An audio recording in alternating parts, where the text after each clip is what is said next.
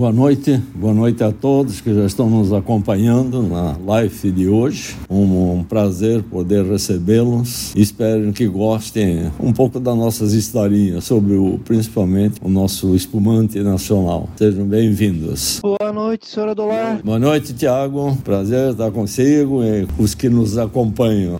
É um prazer poder bater um papo. Muito bom. Obrigado pelo convite. Não, é um prazer. Precisa ter um, um especialista em alto nível para acompanhar não só a parte técnica, tá? A experiência, a sua experiência no campo do vinho é muito grande, tem que ser respeitado. Prazer ter com Daqui a alguns anos, daqui a algumas décadas, talvez eu chegue na sua experiência, seu Adolar. A experiência é tempo, a experiência é tempo, viu, Tiago? Quase 83 anos e uns 60, mais de 50 anos estudando um pouquinho de vinho. E, claro, como a maioria, começando pelo vinho nacional, né? Na época, as opções eram quase nulas. Certo? Hoje o Brasil tá, já se superou, estamos na frente de muita gente. Já. A ideia é conversar um pouquinho primeiro, talvez, sobre como se desenvolveu o vinho nacional. Claro, então a gente vai ter esse bate-papo aí, né, senhor Adular? Vamos falar um pouquinho do vinho brasileiro, como começou Exatamente. e como surgiu a vinícola Hermann, que é uma história muito bonita, e vamos falar um pouquinho dos vinhos da Hermann, né? Tava falando, né, dos primórdios da viticultura cultura brasileira e tudo. Bom, a, o vinho de qualidade no Brasil, ele surgiu ali basicamente, né, só do Larano, colocar assim, anos 70, né, quando começou, digamos, um movimento um pouco melhor de produção, é. né. É, o vinho, na verdade, assim, vamos dizer, o, o vinho já vinha com tentativas já há muitos anos. Eu tive a oportunidade, pela minha idade, de acompanhar a Miolo, começando fazendo vinho debaixo da casa em que moravam, né? Então é uma história já bem antiga, tá? Quase inacreditável por que é hoje, né? O espumante brasileiro, na verdade, começou a ter destaque com a vinda da Xandão, quando o Mário Guedes veio para ser diretor da Chandon no Brasil. Aí eu acho que foi o, o primeiro despertar assim para espumante de qualidade. Já se fazia espumante, sim, sempre se fez. Mas vamos chamar, pensando em qualidade, o Brasil começou a despertar aí com a vinda do Mário Guedes, acho que foi em 1979, acho, se não me engano. E aí realmente ele deu, vamos dizer, começou com vinho, sim, mas já fazendo espumante, tá mesmo ainda na Xandão, tá? já começou seu projeto projeto particular. Eu acho que ele deu um grande estímulo para dizer que um pequeno pode fazer bons espumantes. Eu acho que foi um grande salto que o espumante deu no Brasil foi nesse momento, porque ali, como o pequeno tinha instalações entre aspas mais modestas, mas eles conseguiram logo partir para o champenoise certo? Enquanto a Chandon estava fazendo o Charmat. Tanto que a Chandon até hoje só produz Charmat aqui no Brasil, Exa né? Exatamente. E no Brasil eles só tem Charmat, né? Eu não sei se ainda hoje em dia também, eu acredito que sim, né? Eles têm um Charmat longo, que eles chamam, né? Eles continuam yeah. com essa mesma filosofia. Exato. É uma empresa grande, tem que ser respeitada, acho que trouxe bastante conhecimento ao Brasil, com o Mário, depois com o Felipe Mevel, certo? Que ficou muitos anos aqui realmente, uma pessoa extremamente competente, mas acredito que o que é interessante que o vinho brasileiro, por mais que se lutasse pelo vinho tinto, ele começou a se destacar pelo vinho branco, lá pelos idos de 70, E a 80. E na hora que começou, e o Mário enxergou isso, que na época nós tínhamos, na verdade, vinhos brancos muito bons já. E com o advento do espumante, o que é que aconteceu? As pessoas começaram a pegar o seu melhor vinho branco para fazer o espumante. E isso até houve, na época, uma certa crítica de um outro dizendo que o vinho branco caiu de qualidade. Não é, é que ele foi desviado para o bom espumante, certo? Para o bom espumante exige boa qualidade da matéria, a matéria-prima é fundamental fundamental, certo? Com certeza, ah, e faz todo sentido, né? À medida que o espumante brasileiro começou a entrar na moda, digamos, né? Exato. É meio que uma coisa óbvia que os produtores concentrassem maior atenção no estilo de vinho, que no final das contas o que dita as tendências é o mercado, né? Exatamente. O mercado não perdoa, né? Você, hoje em dia, em tudo, você tem que escutar o mercado. Você vê uma coisa que a Argentina até começou com espumante mais cedo. O próprio Xandão já estavam lá também também, certo? quanto que o Chile, o Chile estava muito atrasado. E na minha opinião, hoje nós demos um salto tão grande que já passamos a América do Sul, podemos dizer assim, estamos disputando o primeiro lugar mesmo. E eu acho que no Chile, na frente do Chile, e no espumante, é, falando específico, o vinho já é outra história, né? Eu acho que aí já, já tem outra, outros caminhos, certo? Com Agora, certeza. Na, é, na verdade, o espumante brasileiro é incrível como ele cresceu. E aí entra, lógico, a parte técnica, né?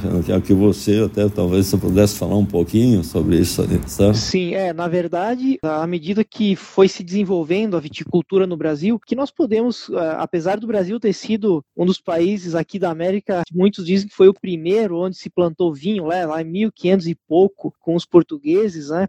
Sim, Mas, sim. de fato, a, a, nossa viticultura ela se desenvolveu foi recente, né? Que no final dos anos 1800, com, com a chegada dos imigrantes italianos, mas não dá para considerar muito essa parte, porque eles produziam em grande parte vinhos de mesa, né? Porque as uvas Exato. que elas estavam adaptadas, eles não tinham lá um grande conhecimento. Então a gente pode levar em conta aí a partir dos anos 70 que foi a chegada da Chandon Exato. e tinha também Exato. a Almaden, né? A Almaden que é. veio do que Isso, era uma empresa é. americana então nós temos uma história curta, relativamente é. curta ali. Muito recente, é muito recente, muito recente. Principalmente segundo o conceito da, da Borgonha, né? O grande produtor disse que o grande problema do vinho são os primeiros 200 anos, né? Depois começa a ficar mais fácil, né? Depois fica fácil, muito... né? Depois, depois aprende, né? Aí é óbvio que nesse primeiro momento, então, é um momento de muitas descobertas, né? Depois nos anos 90 começaram a surgir ali as outras vinícolas menores e eu lembro da própria Pisato que surgiu nos anos 90 e no geral pode-se dizer que o grande problema do Brasil para a produção de vinhos é, é o clima, né? Por causa da época chuvosa ali que pega todo o verão, que é a, a parte crucial para a produção de vinhos, né? Que é quando a, toda a uva se desenvolve e durante muito tempo se falou isso que é muito difícil você produzir é, vinhos tintos de uma qualidade alta por conta dessa chuva que acaba diluindo, de certa forma, os sabores, né? Só que é um problema que pro espumante já não existe, já não é tão crucial esse problema, tanto que se a gente pegar ali na França, né, que talvez é a maior referência de, de produção, é, na Champagne, o rendimento permitido é muito mais alto do que na Borgonha. Com certeza. A Borgonha, para você produzir um grande Chardonnay, um grande Pinot Noir, eles limitam lá aí 50 hectolitros por hectare, para uns Grand Crus até menos, ali 40, 40 e poucos hectolitros. E na Champagne é permitido é, o dobro, vai ser 80 hectolitros, dependendo da safra, até mais. E ali, são regiões próximas, usam as mesmas uvas, basicamente Pinot Noir, Chardonnay. Por quê? Porque para um grande espumante, a, a concentração do sabor na uva não é tão crucial, né? Uhum. E por isso que o espumante, aqui no Brasil, o espumante brasileiro acabou se tornando uma grande referência. E aqui nós temos, então, essa, digamos, essa capacidade de produzir um, um excelente espumante. É, mesmo com a dificuldade, vamos dizer, climáticas, né? A gente tem uh, para o espumante, uh, inclusive você tem razão, acho que favoreceu bastante. Uma pergunta, Tiago, para chegarmos no espumante, eu tenho que fazer um bom vinho, certo? A matéria-prima é tudo. Eu me lembro no passado, há 40, há 50 anos atrás, o sistema, principalmente no Rio Grande do Sul, principalmente, uh, que é o berço, vamos chamar assim, da, do nascimento da força do vinho no Brasil, os sistemas de conduções, você acha que teve com a mudança do sistema de conduções, condução do vinhedo, é, ajudou bastante nessa melhoria? Eu acredito que sim, seu Adolar, porque junto com a, antigamente se usava muito a latada, né? Que era aquele Exato. sistema implantado pelos imigrantes e a latada, basicamente, você tem a, a distribuição da canópia, né? Da, dali da folhagem da uva, numa, ela está disposta horizontalmente. O problema disso é que isso impede que o sol chegue até o cacho, né? Porque Por cima fica a folha e os cachos ficam para baixo. E o que, que acontece é que, primeiro, essa, esse excesso de sombra dificulta a maturação da uva e ele pode também desencadear alguma doença fúngica, porque o sol ele ajuda a secar a uva, né? depois de uma chuva intensa, por exemplo, quando bate o sol ajuda a secar aquela parte do grão. E se você tem a latada ali, você de certa forma é, retarda essa, digamos, essa dissipação da umidade que se formou depois de uma chuva e você pode ter problema com doença fúngica, com fungos, né? Na espaldeira, que hoje em dia já uma grande parte do vinhedo destinado para qualidade é, já está usando a espaldeira, né? Que é aquela, aquela disposição vertical. Então você tem uma tanto você tem uma circulação de ar maior e você tem também uma incidência do sol mais intensa em cima do cacho. E isso com certeza eleva a qualidade da uva, né? Exatamente. É, eu acho que isso foi um grande salto, vamos dizer assim, para melhorar a qualidade da matéria-prima, seja para o vinho, como depois para o espumante também, né? Com certeza. Ah, hoje em dia ainda não sei quanto existe do sistema latado, no plantado, mas os principais produtores acho que já tem todo o sistema de condições mais atualizado, correto? Sim, com certeza. Eu acredito assim que a grande produção do vinho ainda no Brasil, ela vem de videiras americanas, né? Apesar da evolução do vinho fino que a gente chama, né? Ainda, então para videiras americanas, com certeza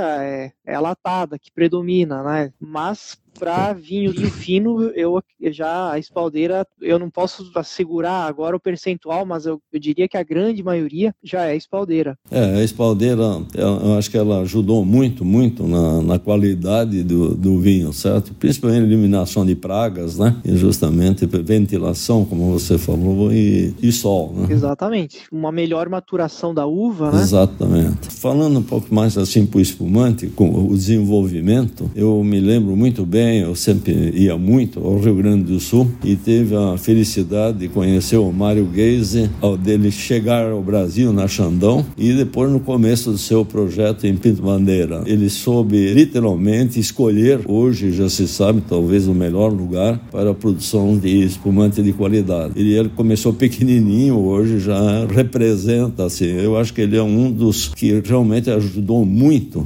na melhoria da qualidade do espumante brasileiro. Sim, com certeza. Eu lembro de ter visitado a vinícola do Mário Gás, eu acho que umas duas vezes, e realmente eles têm um digamos, uma qualidade, né?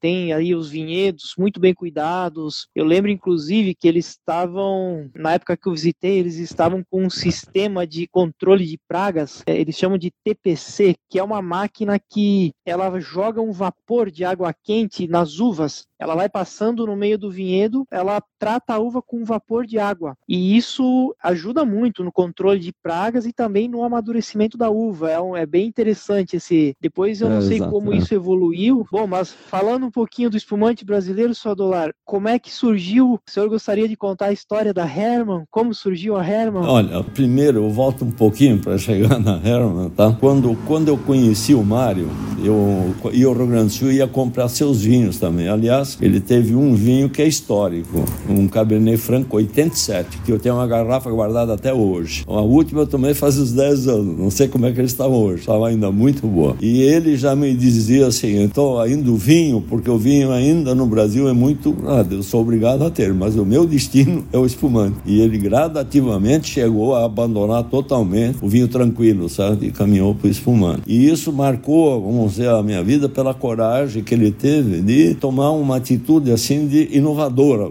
bastante inovadora. A Herman, bom, você sabe que eu sou um apaixonado por vinho mais de 50 anos, né? Exagerado, ainda tomo vinho todo santo dia, né? O dia que não tomo não deve ser santo, porque eu não tinha ou o vinho era muito ruim. Tá?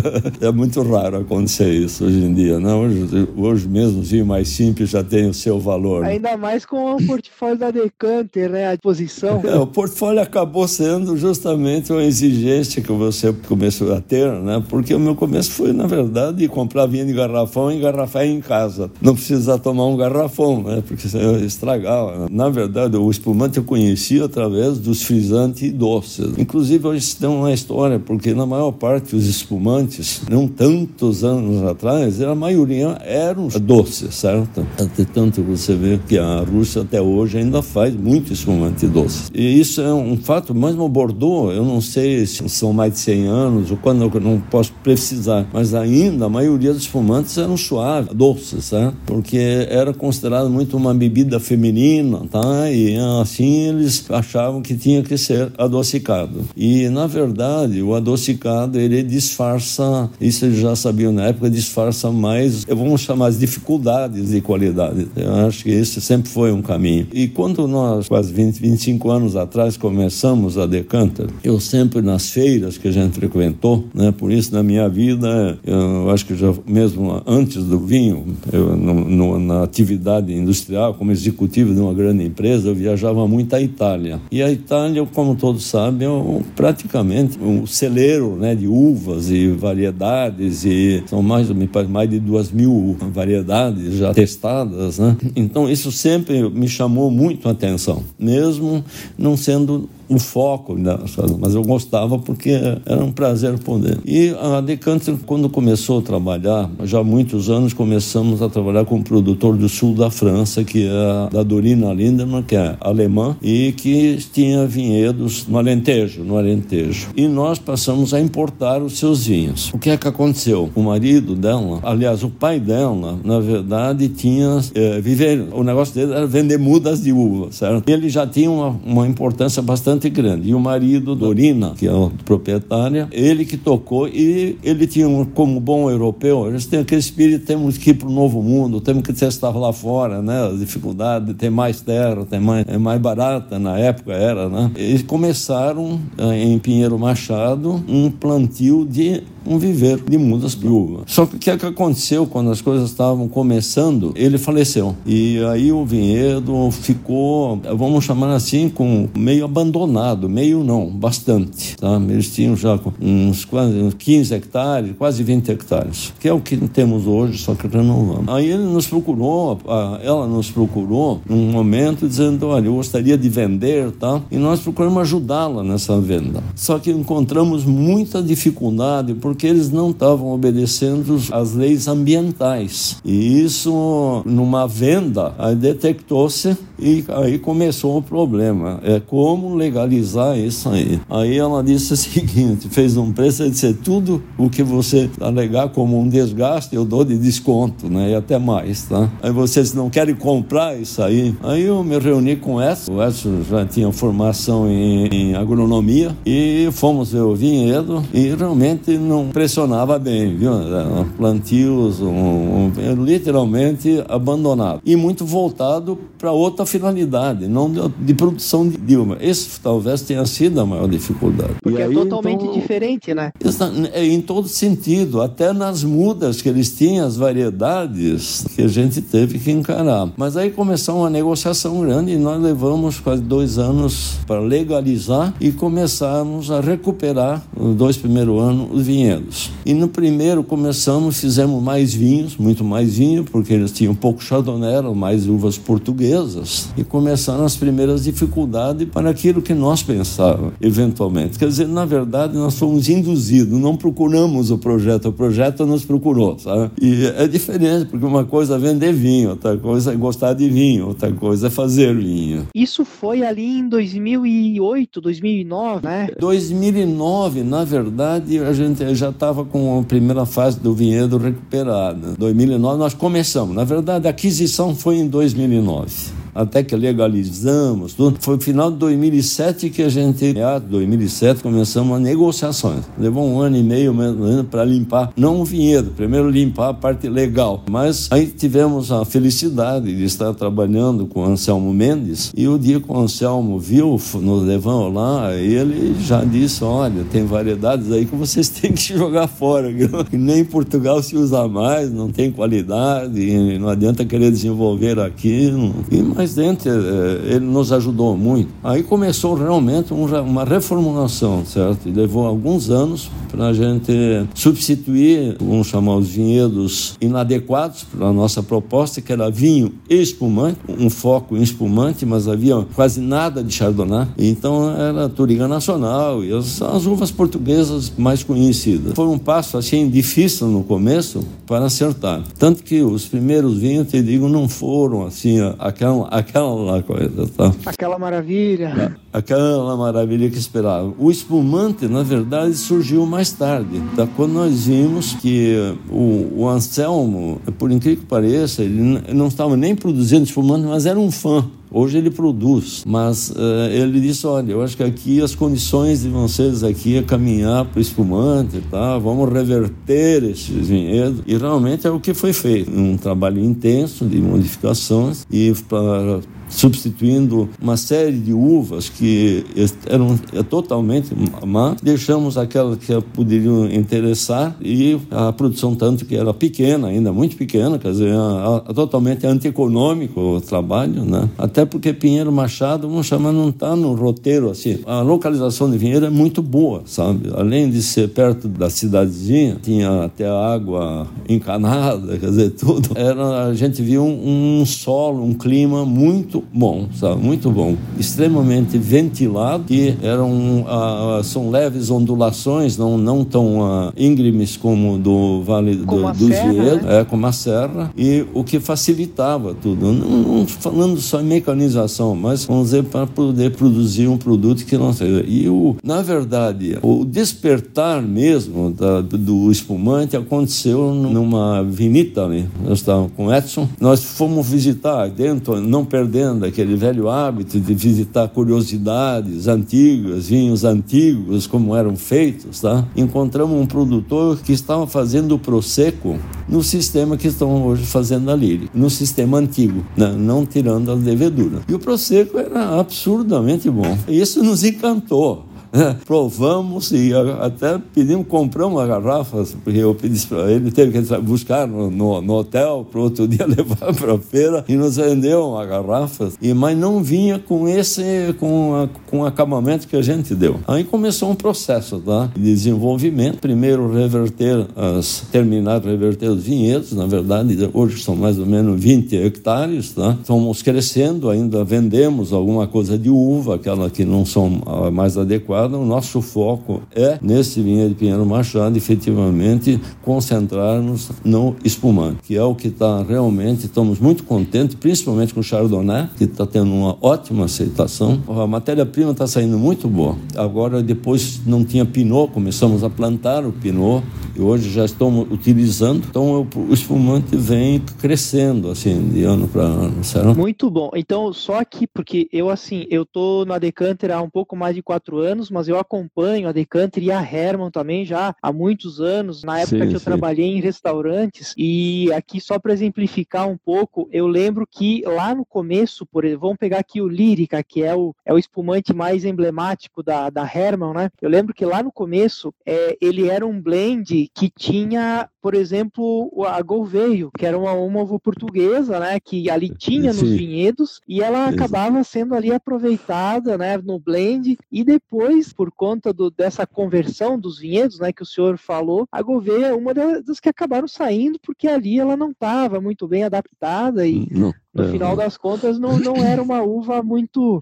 Não é, não é uma uva das mais adequadas para se produzir espumante de qualidade, né? Então acabou que hoje o Lírica, a base dele é, é, é Chardonnay com um pouco de Pinot, Pinot Noir. Exato. É, mas começou com o Gouveio, assim, partindo de uma participação. Mas a ideia já com um projeto de retirar, porque, ah, ah inclusive o Anselmo, os portugueses, quando souberam, chamaram de loucos usar o Gouveio para fazer o espumante, participar do espumante vamos dizer assim. Ele era minoria, mas é que não é uma uva adequada. Então foi uma luta para transformar. Hoje já chegamos na receita que a gente gostaria, que é Chardonnay e Pinot certo? Essas são, vamos chamar, porque a lírica quando nasceu realmente não era primeiro, primeiro foi a lírica normal, certo? A bruta. E ela felizmente teve uma aceitação assim é, muito acima da nossa expectativa, sabe, Tiago? Você acompanhou, eu sei que chegou a provar, né, muitas vezes, tá? Eu acredito que essa dedicação e ajuda de profissionais, tivemos a sorte de conseguir um enólogo brasileiro que foi o Atila. Inclusive, mandamos ele, ele passou uma estação de colheita em Portugal com Anselmo Mendes, né? mandamos ele para lá, ele estagiou lá e depois o Anselmo vinha ao Brasil. Nos ajudou muito isso, conhecimento que ele adquiriu e, e entender o que nós na linguagem comercial chamamos de vinho comercialmente bom e correto e comercial, bom, mas comercial. Eu acho que a gente buscou isso desde o começo e realmente para nós foi uma surpresa com, com a recepção no mercado disso. Nós começamos com uma produção muito pequena, acho que esse ano já devemos chegar a 45 mil garrafas só de lírica, então acredito que é realmente. E estamos já agora projetando a ampliação do vinhedo para poder produzir mais e melhorando algumas outras variedades para poder crescer. Vamos ter vinho, sim, mas não é um foco principal, certo? O espumante será o foco principal. Eu gostaria só de comentar aqui tem um particularmente um vinho que eu gosto muito que é feito lá e que eu acho que tem a ver com o enólogo, né? Que é ah, o, sim, o, enólogo sim. consultor, ah, que é o Anselmo Mendes, que é o Alvarinho. Né? O Alvarinho, feito pela Herma, é um dos melhores vinhos brancos brasileiros. É um vinho incrível. Cada safra que eu provo, ele parece que está cada vez melhor, né? É realmente o, é um vinho fantástico. Nós, nem sabíamos, Tiago, que tinha Alvarinho lá. O Anselmo disse: Poxa, tem Alvarinho aqui, vamos provar. Fizemos uma prova lá em, em meio in vitro, né? E realmente ele impressionou. Né? E aí começamos a plantar. Realmente hoje, vamos chamar o nosso vinho é um branco que realmente tem conquistado, pena que a gente não tem suficiente, sabe? Mas ele tem, tem se comportado com, muito bem, você disse muito bem, melhorando ano a ano, sabe? É o que a gente vai aperfeiçoando, vai conhecendo melhor o terroir, o clima e a variedade. Né? Muito bom. E aí, senhor Dolar, nós temos aqui o Lírica Crua, né? Que é uma, de é, certa é, forma, uma evolução do Lírica Brute lá do começo. Não, não uma evolução, né? Mas um. Essa até eu vou mostrar para que eles estiverem nos acompanhando, lamentavelmente não tem, mas é, é realmente hoje é uma grande vantagem que nós não, não precisamos fazer separadamente uma crua, não. A lírica normal pode ser vendida como normal ou facilmente deixada as leveduras e passa a ser a lírica crua. Essa receita que talvez foi o segredo de conseguir. Aí tem uma história que é muito, muito interessante. Gente muito conhecida do mundo do vinho, sabe, que conhece, pessoas que nos chamaram no começo de louco quando lançamos a lírica crua. Não, olha, foi até assim, quase que um deboche. Eu me lembro uma feira no Rio de Janeiro, quando apresentamos a primeira vez a lírica crua, tinha o pessoal do Rio Grande, todo mundo com um espumante bom, e nós apresentamos. O enólogo disse assim, mas isso para mim é um espumante com defeito, tá? não, não tá limpo, tá turvo. mas hoje a gente, talvez você pode até descrever melhor a vantagem de ter deixado essa, né, essas leveduras e o que é que elas beneficiam no vinho, certo? Sim, sim. Pô, gente, eu tô aqui com a, a minha ainda tá fechada, ó, aqui tá com a tampinha ainda, então para o pessoal que está acompanhando, é basicamente todo o espumante, né? Ele, o espumante pelo método champenoise, ele fica envelhecendo dessa maneira, né? Então é feito um vinho base, pode ser uma mistura de uvas ou de safras esse vinho base é engarrafado, ele, ele é misturado com o licor de tiragem, né, que a gente chama, que é uma uhum, mistura isso. de açúcar e leveduras, e ele é engarrafado e a garrafa é tampada com essa tampinha de cerveja aqui, né? E aqui dentro é. vai acontecer essa segunda fermentação. Depois o espumante fica envelhecendo, essas garrafas geralmente ficam deitadas é, nas adegas durante vários meses, dependendo do espumante, até vários anos, né? No caso da lírica ali, ela fica sempre pelo menos aí um ano, às vezes até mais, 18 meses, né? E no hum. final do processo, quando o enólogo já, digamos, ele decide que o espumante já atingiu a maturação que ele quer, essa garrafa ela normalmente vai passar pelo processo de remoagem e depois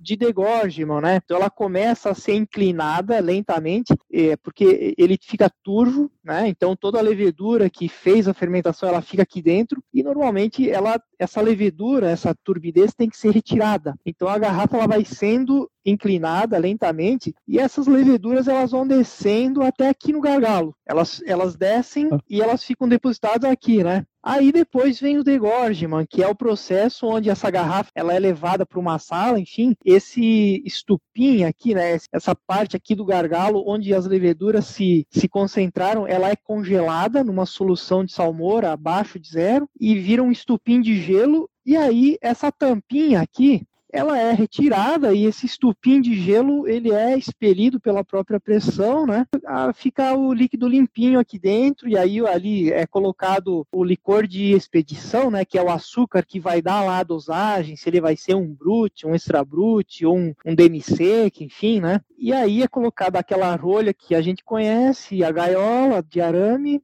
enfim. Só que o lírica crua não tem isso. Do jeito que terminou a fermentação e envelheceu, ele é lançado no mercado ainda com a tampinha usada para se envelhecer ele, né, lá na cantina. Então é isso que faz ele tão especial. É um espumante, então, que ele não leva açúcar, por exemplo. Ele é um brut nature, não tem nada de açúcar aqui dentro.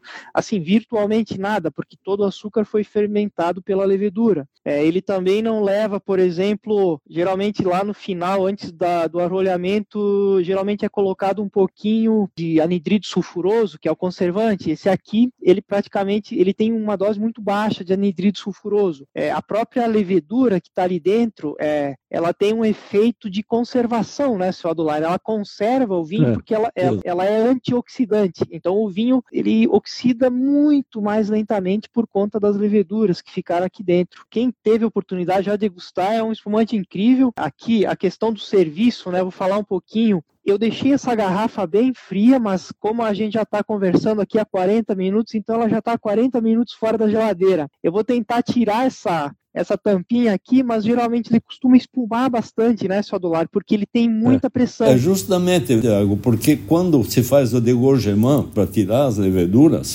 naquele momento ela perde um pouco da pressão átomo, certo? E agora aqui ela não perdeu, ela vem. Então, essa foi uma das dificuldades de mostrar como abrir isso aí, né? Que tem que ter mais cuidado do que o espumante normal, com a rolha normal do espumante e com o arame, né, de proteção, certo? Acho que é bom você dar um. Uh, uh, porque realmente esse é um, o, o diferencial, na verdade. Sim, sim. Eu tirei aqui com cuidado, ó, gente. Então saiu aqui a tampinha, né? Então o ideal é você abrir com muita calma. Ele também vai ter essa pequena essa peça de plástico que fica encaixada aqui com a tampa, né, do lado de dentro da garrafa. Isso aqui ajuda na hora que é feito o degorgement, é, ajuda a coletar as borras aqui dentro, né? Nesse caso, ele vem com isso porque, como o senhor Adolar falou, é, a, dependendo da demanda, a garrafa tanto pode virar a lírica brute normal como a lírica crua, né, senhor Adolar? Exatamente. O importante é não, antes de abrir, mesclar a levedura com o líquido, certo? Mas sem movimentos bruscos, muito lentos, porque senão a explosão vai ser muito forte, difícil de segurar, né, a tampinha, certo? Ok? Exatamente. Então é, é bom realmente porque, digamos, o grande diferencial, o charme do, do lírica crua é exatamente a gente apreciar ele com as leveduras, né? Então eu vou servir aqui, vocês podem ver que faz muita espuma, porque ele tem realmente uma, uma pressão mais forte e ele é bem turvo, né? Tá aqui é, o grande charme dele. Fantástico. É, é, realmente, o, o que talvez ainda, muita gente você já falou sobre o assunto, mas que ele dá mais tempo de vida ao produto. Tanto que uh, ano passado nós decidimos lançar um com envelhecimento, certo? Já provasse, Tiago? Já, né? Já. É um dos mais incríveis espumantes que eu já tive a oportunidade de provar, né? Que é o Lírica Crua é a edição 84 meses, né? 84 é. meses, né? Sete São anos de envelhecimento. Sete anos. É, não, realmente, o que eu digo, ela evoluiu tão bem, então, com uma estrutura e complexidade que é incrível, né? É incrível. Eu diria que dá para acompanhar muitos pratos, né?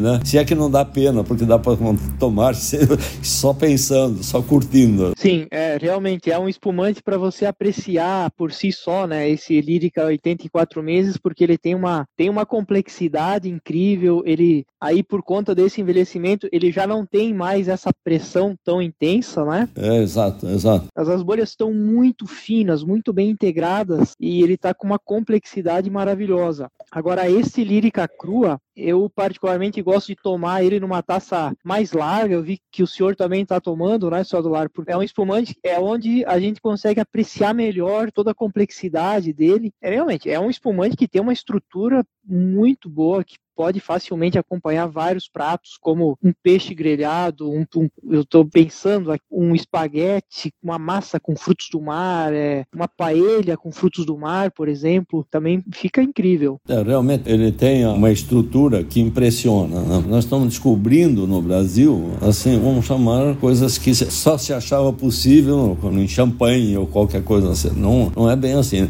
Eu acho que nós não podemos querer ter arrogâncias, né? Nós já fizemos o melhor champanhe do mundo, não é espumante do mundo, mas fizemos, acho que o nosso espumante no Brasil está tendo personalidade, cara própria do Brasil. Eu acho que não só da, nosso, mas de um modo geral, os bons espumantes, você vê quantos produtores pequenos surgindo todo ano, já com vinhos eh, espumantes premiados, tá? que sentimos é uma queda bastante brusca na importação de espumante neste nível de preço, porque o nacional está tomando conta, certo? Isso é uma realidade e acreditamos que isso ainda vai avançar mais. É claro que os grandes fumantes, de, seja de champanhe ou de onde for, ele tem o seu lugar, tá? Tem o seu público, né? Eu acho que o, o mundo do vinho não se limita à opinião de um, dois ou três degustadores ou apreciadores ou que seja lá o que for. Ele tem as opções são muitas, né? Eu digo tem tanto é como o vinho como um todo, né? Ele é um vinho, né? Ele é um vinho, por caminhos diferentes é vinho, mas ele ele tem os paladares vão se pronunciando, né? Então cada um tem a sua a sua preferência.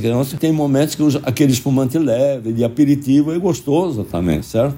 Entende? Tanto quanto tem o seu momento, né? exatamente, é o momento. Bom, aqui só o Lírica Crua é, é ele meio que fez parte de uma pequena revolução, digamos, não, uma revolução evolução, né? Mas ele ajudou a ditar um novo estilo. Eu lembro que uh, eu participei do Descorteados agora este ano, o lançamento, inclusive eu fiz a apresentação dele. Ele foi um dos vinhos de um painel de espumantes brasileiros, né? E junto com outros, vários espumantes, tinha Aurora, Pisato, enfim. Eu lembro que o Flávio Pisato comentou que eles começaram a primeira vinícola a, digamos, a engarrafar e a apresentar esse espumante em uma ou outra feira, né? É, mas eu lembro que lá em 2012, 2013, é, quando eu trabalhava em restaurantes aqui em São Paulo, o Lírica Crua foi o primeiro espumante nesse estilo a efetivamente chegar ao mercado, né? Por conta da, da Decanter já ser muito bem posicionada em praticamente todos os melhores restaurantes de São Paulo. Então eu tomei conhecimento desse estilo de vinho pelo Lírica Crua e eu acredito que muitos sommeliers e clientes aqui de São Paulo e outras cidades também, né? Então ele foi efetivamente assim o primeiro espumante a mostrar a cara em todo o Brasil, primeiro espumante nesse estilo, né? Certo. A se tornar conhecido por tanta gente. Eu acho que o que a proposta da Vinícola Herman é trazer o produto a um preço justo ao mercado. E a gente vê que ah, nós somos de longe o melhor preço de mercado, por exemplo, no caso da lírica crua. E essa é a nossa proposta. Não vamos competir com os grandes produtos em volumes e que também tem qualidade, certo? Não é essa a nossa proposta. É fazer um produto diferenciado, sempre atualizado e levar ao consumidor, se possível, novidade. E isso cada ano melhora. A gente vem melhorando o vinho ano a ano, até pelo vinhedo mais antigo e mais conhecimento das uvas, do terroir, da, do espumante. E isso ah, normalmente ah, tem custo e aumenta preço, sim, mas a gente tem que ter muito cuidado porque nós vivemos num país em que é difícil, os custos são muito altos, certo? E a gente quer manter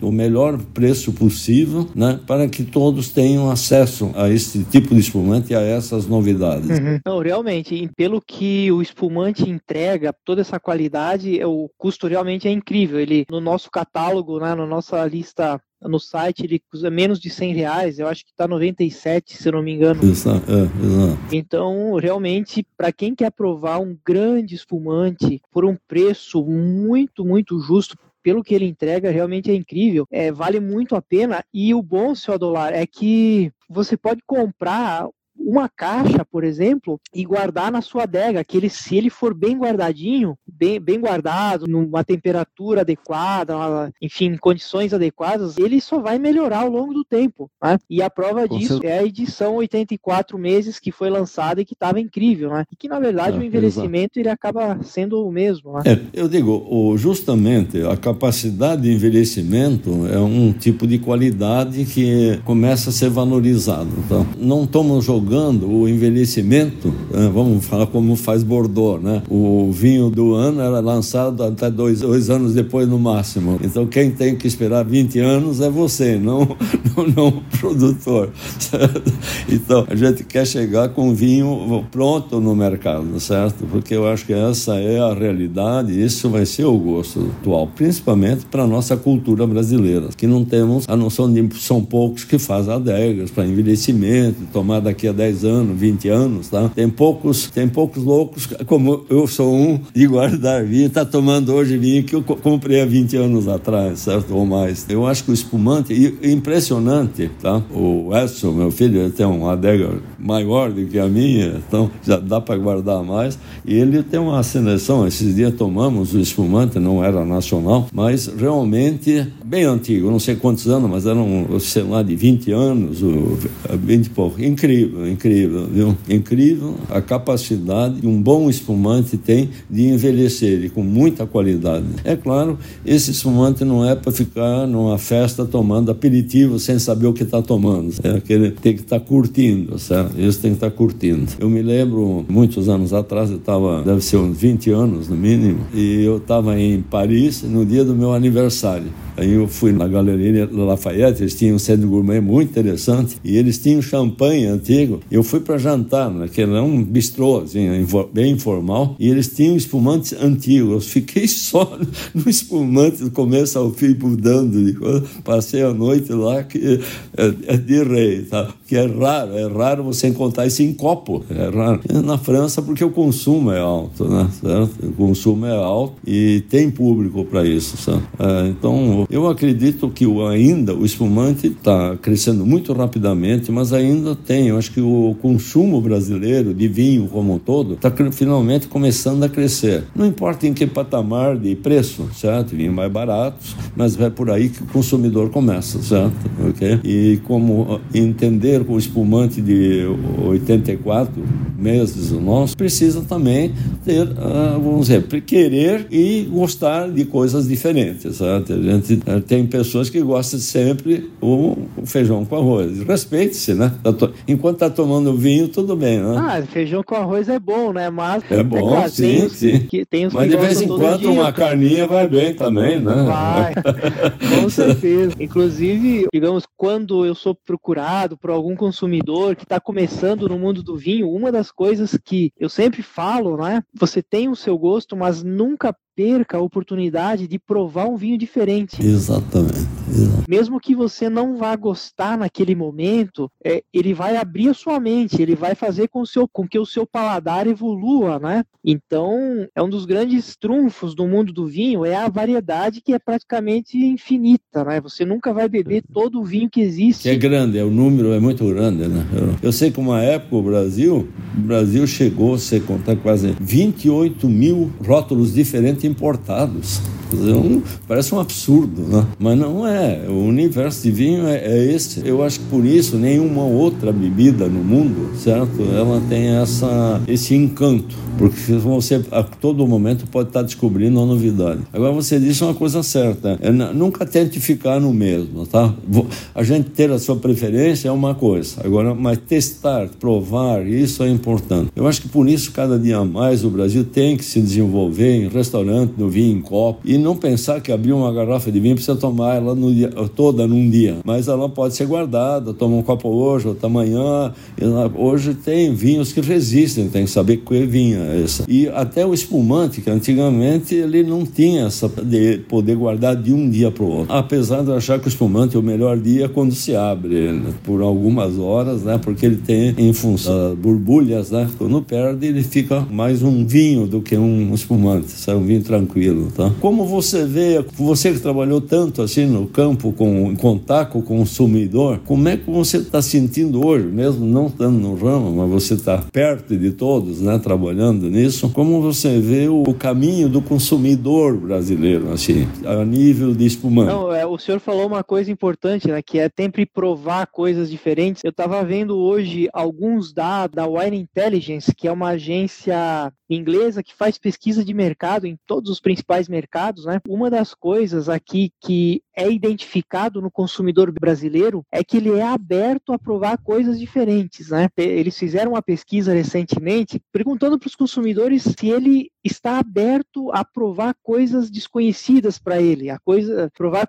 por exemplo, coisas que ele nunca, nunca provou antes. Então, na Inglaterra, por exemplo, que é um mercado mais muito tradicional, muito conservador, lá eu acho que por volta de 40% dos consumidores responderam que sim, que gostariam. Aí nos Estados Unidos sobe para 50, 54%. Aqui no Brasil é 70%. Então 70% dos consumidores, eles estão abertos a provar coisas diferentes. Então eu acredito que por esse perfil, né, de, de que nós temos, é, temos um mercado todo ainda para ser desbravado, para ser, digamos, é, para cre crescimento, até mesmo de ampliação, talvez ainda mais do que, essa, do que esses dados que o senhor falou, né, de quase 30 mil rótulos aí à disposição no mercado, o consumidor não pode perder isso, né? Eu lembro que teve uma época, quando eu trabalhava em restaurante, que era muito fácil vender uma garrafa de vinho, por exemplo, de um vinho de sobremesa no restaurante. O consumidor estava muito aberto a provar e ele provava efetivamente. Se eu colocava um vinho totalmente desconhecido para taça, por exemplo, eu ia até a mesa e sugeria e ele gostava da ideia e ele provava. E aí depois teve um período aí de crise, né? Eu percebi que durante a crise econômica o, o consumidor ele meio que se retraiu, ele passou a, a focar mais naquilo que, que é seguro, né? Quando a gente está ali num períodos de crise, a gente quer mais segurança segurança. Isso acabou se refletindo no, também nas escolhas é, mas eu acredito que agora, com o retorno aos poucos, né, a gente percebe que a economia começa a voltar. E tenho total convicção de que nós vamos ter aí um, um grande futuro pela frente, tanto em termos de crescimento de, de consumo, de volume, como em variedade. Eu também acho. Uma coisa, eu estou sentindo as pessoas cada dia mais dispostas a provar a novidade. Um fato que a gente vê no espumante, que é, é, voltando ao tema espumante, é os eventos eventos hoje em dia que se faz, seja casamento, qualquer tipo de evento né, pessoal, onde há espumante, vinho branco, vinho tinto, o, o espumante nunca é menos de 60% do consumo. É impressionante isso, porque hoje, inclusive, tem pessoas que passam. Eu vou dizer uma coisa: quando não há vinho de sobremesa, que geralmente nesses eventos não há, eu passo pelo espumante, fico no espumante, passo para o branco, passo para o tinto, que eu adoro, indiscutível, mas eu termino a noite com espumante. É o meu vinho, mesmo sendo seco, é o vinho de sobremesa. Parece que é a gente chama isso de limpar a serpentina. É um vinho que é agradável, tá? Sempre eu acho que ele termina, começa bem uma festa e termina bem uma festa, sabe? Sempre eu acho que esse é uma maneira como eu vejo o espumante e por isso esse crescimento. Vamos ser um país que venha com o maior consumo per, per capita. Alguns anos atrás era cachaça, depois já cerveja o, o, vinho é recente, né? Uma história muito recente e por preço, tudo, nossas condições de preço são geralmente bastante altas no Brasil, mas uh, eu acredito que o brasileiro está com consciência para o consumo de vinho e principalmente para o espumante nacional. Isso realmente é muito, muito bom. Aqui é provado e está nos números, né, no crescimento que a gente tem visto, né, é realmente fantástico. É, exatamente. É, o Rômulo perguntou aqui, ele pergunta de onde que é o espumante, né, se é de Blumenau. Na verdade não, Rômulo, a Decanter ela fica em Blumenau, a sede, porém o espumante, o Lírica, ele é de Pinheiro Machado, que é no sul do Rio Grande do Sul, né, que é de onde vem as uvas. É quase na divisa do Uruguai, a 30 quilômetros, qualquer coisa assim, sabe? Importante a descoberta terroir. Nós, Blumenau, não tem condições, não. Por isso aqui se faz muita cerveja, viu?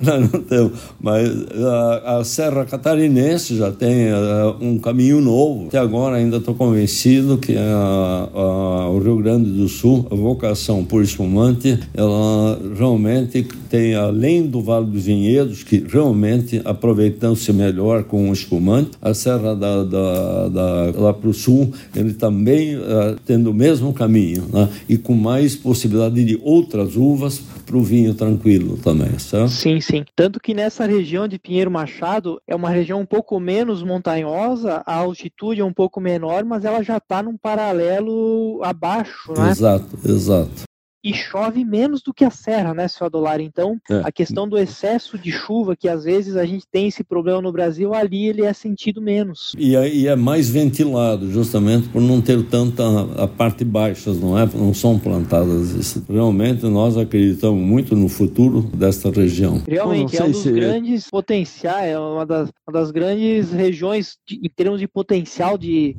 produção, né? É, ali Pinheiro Machado.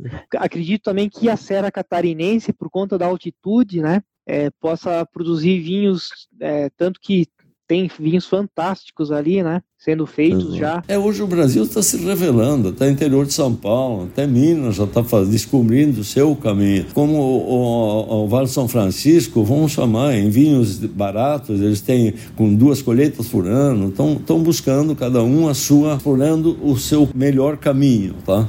Eu acho que é, isso é muito bom e vai trazer, acreditamos com o tempo, preços melhores para o mercado, certo? Eu acho que isso é importante, o poder né? poder oferecer a mais gentes, a mais, um número maior de pessoas que provavelmente gostariam de vir, mas às vezes não têm acesso. E a filosofia nossa, dentro do nível de qualidade, é esta: buscar o melhor com o menor, com o melhor preço. Tá? Esse tem sido. É um ponto crucial, senhor Dolar, realmente, porque a gente vê, né? A gente ouve falar, ah, porque o português bebe 40 litros de vinho por ano, per capita, né? O italiano também, é. o francês lá 30. Agora vai lá ver o, o vinho que eles bebem. É vinho de 2, 3 euros, né? É, Isso, exato, e, e, e são e são vinhos bons, são vinhos honestos, bem feitos, né? Sim, então, sim, quando, sim, quando o Brasil conseguir a, oferecer isso né, no mercado, o vinho brasileiro, imagina só, oferecer vinhos de qualidade ali por, por 15, 20 reais, aí, aí eu acredito que é, esse é o grande objetivo da nossa indústria, né? No geral. Exato.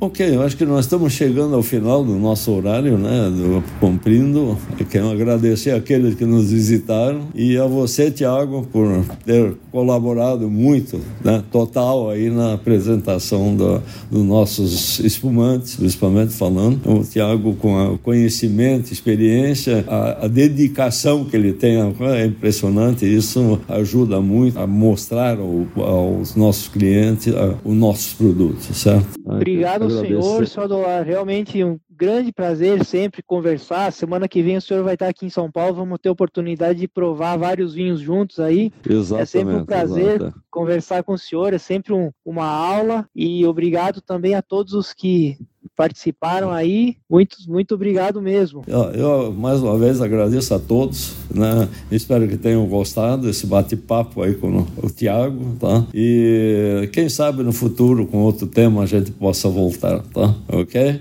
Sem dúvida, obrigado, vai ser um grande prazer. Obrigado, gente. Tchau, tchau.